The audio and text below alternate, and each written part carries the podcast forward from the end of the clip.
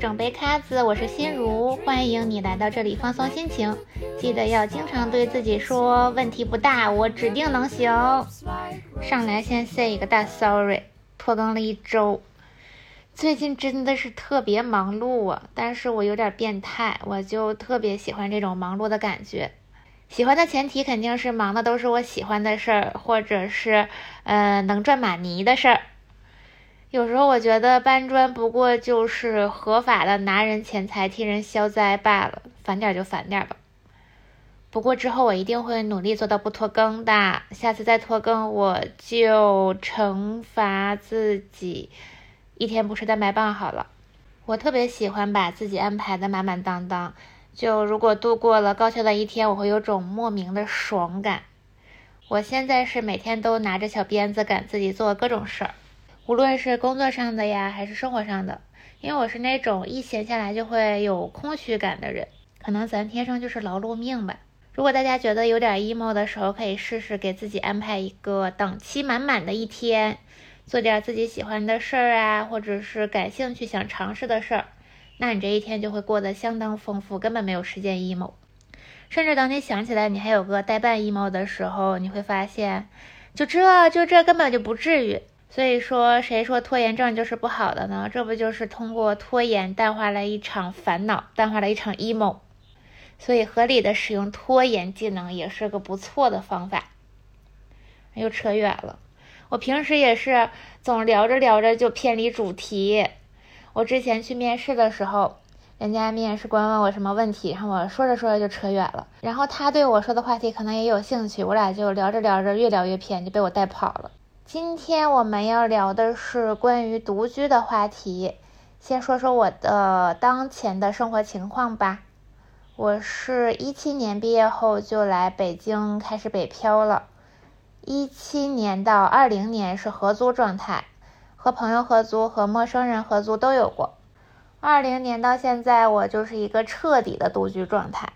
六年的时间，我仔细的数了一下。我截至目前一共搬了十二次家，就乍一听这女的可真能折腾啊！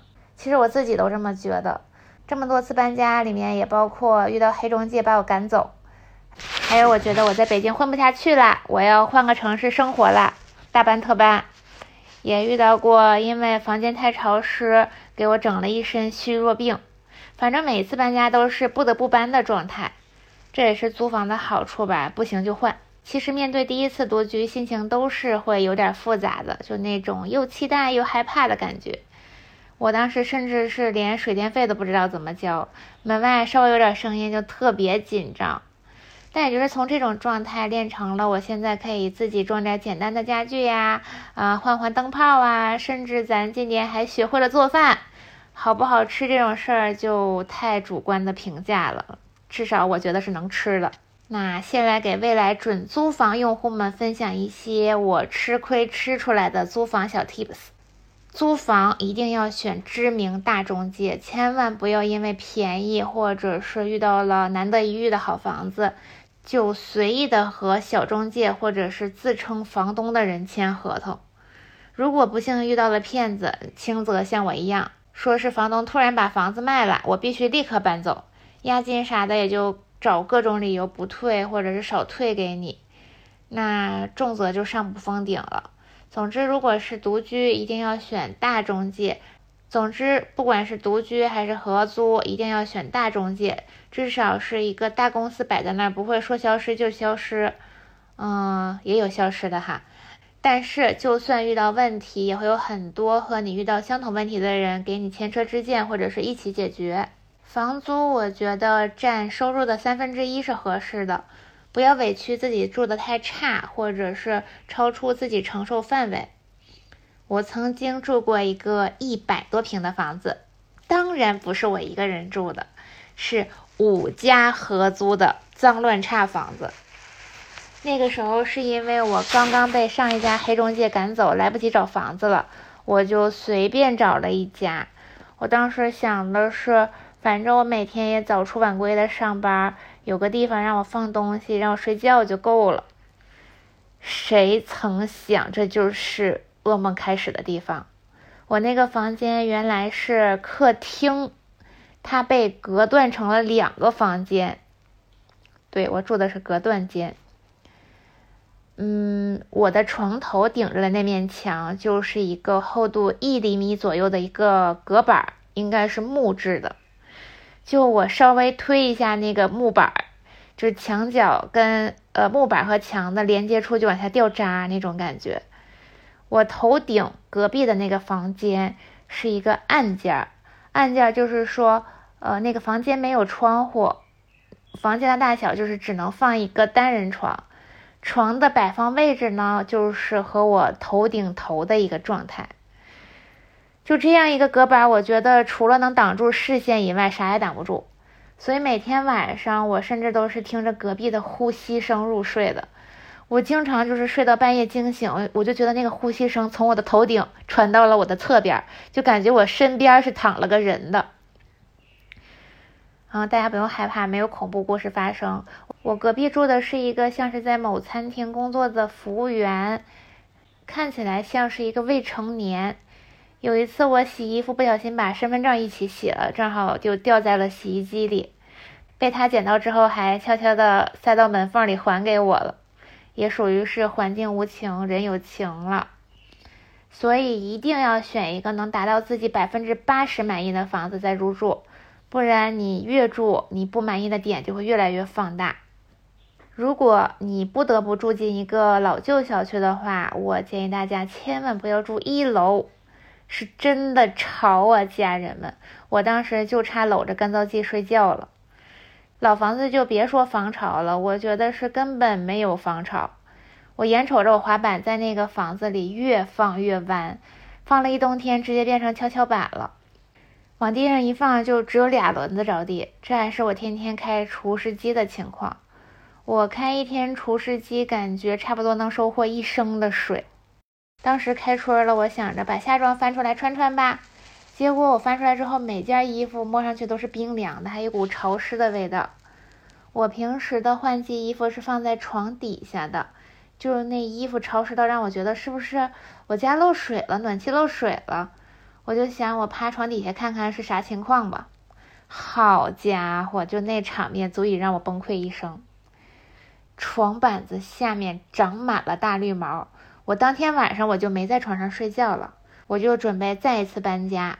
因为房间太潮湿，我那一年也频频生病，就经常犯鼻炎啊，浑身起疹子啊，满脸爆痘啊，经常感冒发烧啊。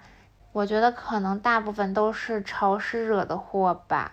而且这种老小区里面住的老年人也比较多。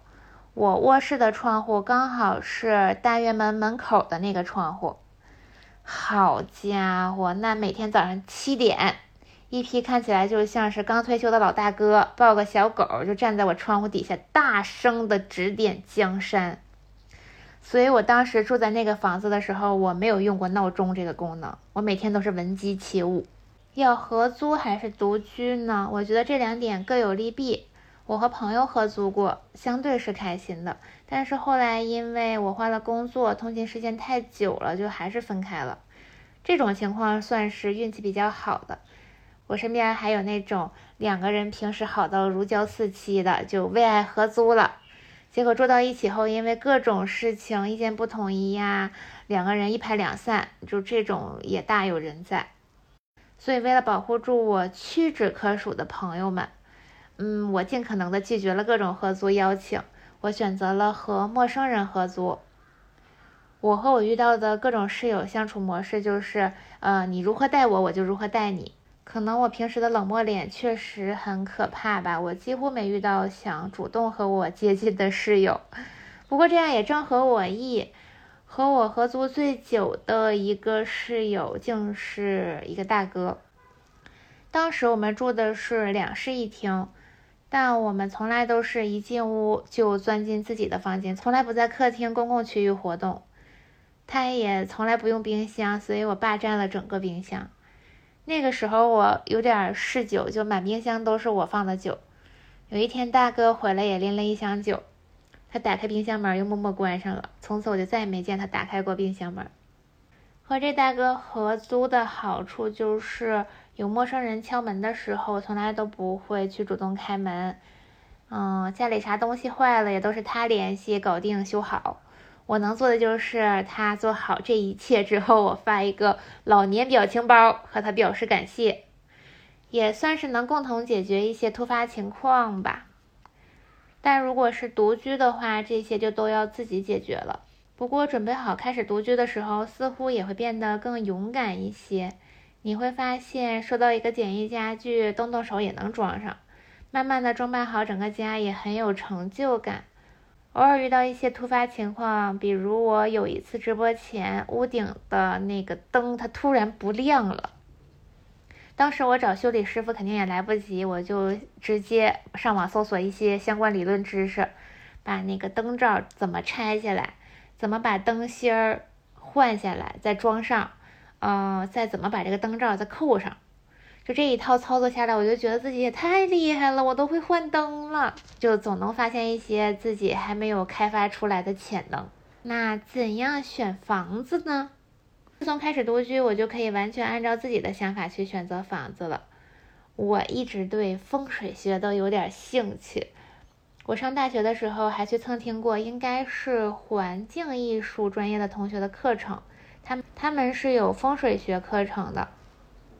再加上我平时也愿意去看看相关的内容，但都是很基础的那种啦，比如房间大门啊、窗户的朝向啊、整体格局呀、上一任租户是什么样的人啊，就结合这些，再加上我特别相信自己的直觉，有的房子就是好多人都说它特别好，当我一进门就带给我的感受不是很舒服的，我也会直接放弃。当我看房看到最后有了两到三套自己比较满意的房子，选不出来的时候，我就会请我的神婆朋友通过玄学的力量帮我分析一下应该选哪个。这是能说的吗？接下来再给大家分享几个我觉得很有必要的独居好物。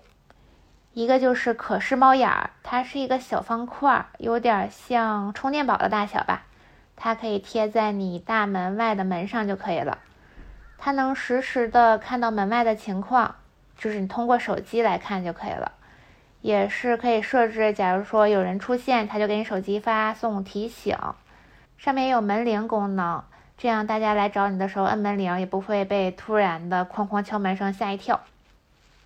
它还可以直接打开语音和门外的人对话，这样你就不用开门就可以解决一些问题。并且，就算有想胡作非为的人，我觉得他看到监控可能也会稍微收敛点吧。我是从来不会回应直接敲门的人，我觉得他们真有事儿都会主动打电话过来。如果有更着急的事儿，也会一边敲门一边说自己是谁，有什么样的事儿。虽然这样不是很礼貌吧，但我觉得是自我保护的一种方法。比如我刚搬到现在的新家的时候，我想在墙上钉一个钉子，我就梆梆梆两分钟敲完了。没一会儿就收到物业发来微信跟我说：“你家有点吵哦，你楼下的邻居来投诉了哦。”我就在这细细一分析，肯定是楼下的邻居以为我要梆梆一整天，但是又不想直接来敲我家的门，就去物业投诉了。那个时候还是疫情期间，可能也不想直接来敲门跟我交涉吧，才拐了这么大一个弯儿，找到物业再找到我。当时我是立刻写了一个道歉的小纸条，用袋子装起来，里面还放了一小瓶酒精，表示抱歉，就放在了他家门口。我是拿胶带贴在他家的门口的。从那之后，我不小心掉地上东西，或者是不小心发出很大声音啥的，就再也没收到投诉。都说现在的邻里关系很冷漠，但是我还挺喜欢这种感觉的。大家就都保持着舒适又安全的距离，有事就说，没事也不互相打扰。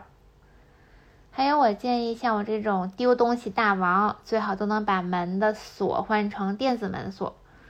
嗯，我已经记不起我有多少次因为没带钥匙，或者是把钥匙弄丢了，就被关在门外了。现在的电子门锁价格也很适中，我用的是呃某米，就很好用了。我的可视猫眼也是他家的，都很不错。刚搬到出租房里呢，可以去某东或者是呃某点评搜索床垫清洗、沙发清洗，啊洗衣机、空调清洗，把这些细菌死角都大扫除一下。他们会有很专业的那种清洗装备，而且这些东西我觉得都是表面看不到脏的，但师傅们清洗的过程中就足以让你惊掉下巴。我当时的中介跟我吹，给你的洗衣机、空调什么的都是新的，你就放心用吧。结果我请人来帮我洗的时候，他洗出来的那个水黑的，我觉得拿毛笔蘸一下都能写书法。还有沙发、床垫也是一样的，也可以请人来清洗。我是有自己的床垫的，每次搬家也会一起搬走。可能大家会觉得有点麻烦。用自己的床垫，房间里已有的床垫就会无处安放。我是这样做的，我会和房东和中介确认好，我走的时候会换一个新床垫给这个房间，并把新的那个床垫的款式发给他们。他们确认 OK 以后，如果他们也不在乎旧床垫的去向，你就大胆的把这个旧床垫处理掉，可以挂咸鱼啥的。一个价格适中的新床垫大概也就三五百块吧，搬走的时候你再给他们安排一个新的就好了。大部分的房子都是长期出租，房东中介也并不会关注床垫的状态，所以这个操作基本都没问题。总有办法解决这些小问题，住的舒服最重要了。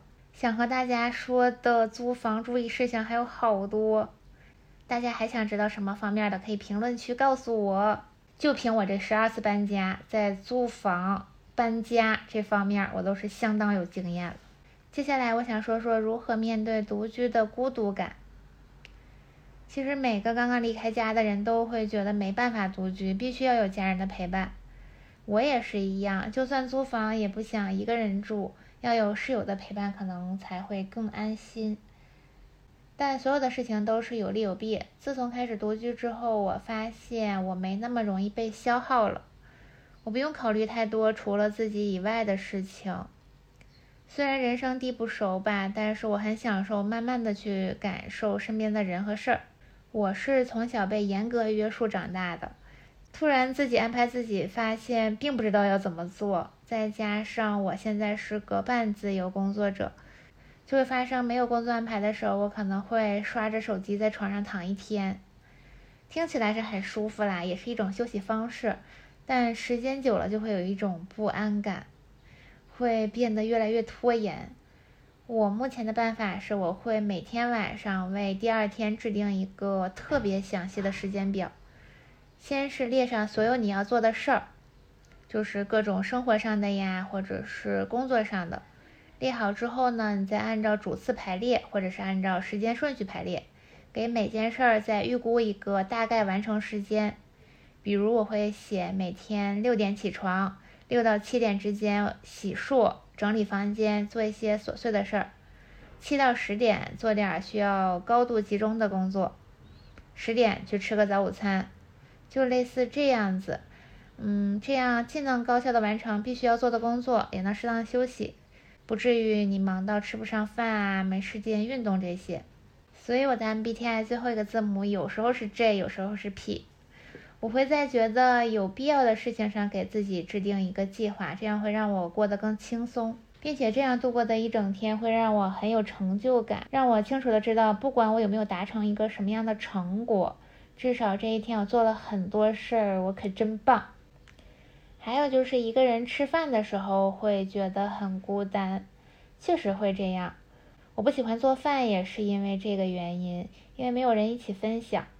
我总会觉得自己做的饭不好吃，但是我给朋友做过几次之后，他们都说并不是我描述中的那么难吃，反而觉得很不错。也是这样才让我在心如日记里分享自己做的饭，也有勇气让大家去尝试做同款。但去餐厅吃饭就不一样了，我特别享受一个人出门吃饭，我完全不会觉得尴尬，甚至还觉得还挺酷的。别人几个人吃一桌饭，就是你得仔细的数一下，我点的这份沙拉里面，哎，有几颗虾，我最多能吃几颗，而我就是，哎，这全都是我的，我全都要吃掉。我觉得在独居生活的过程中，你会慢慢的激发自己很多潜能。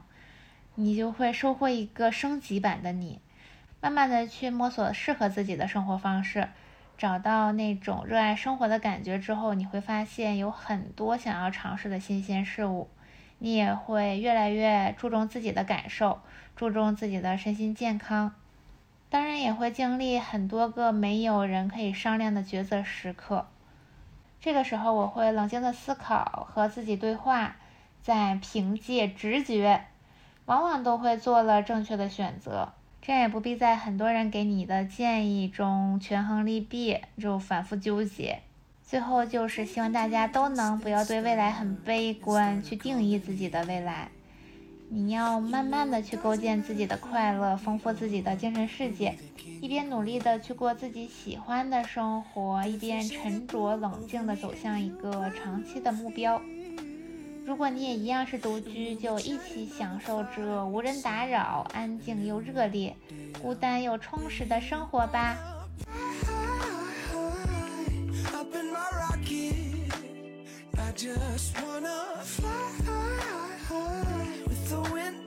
down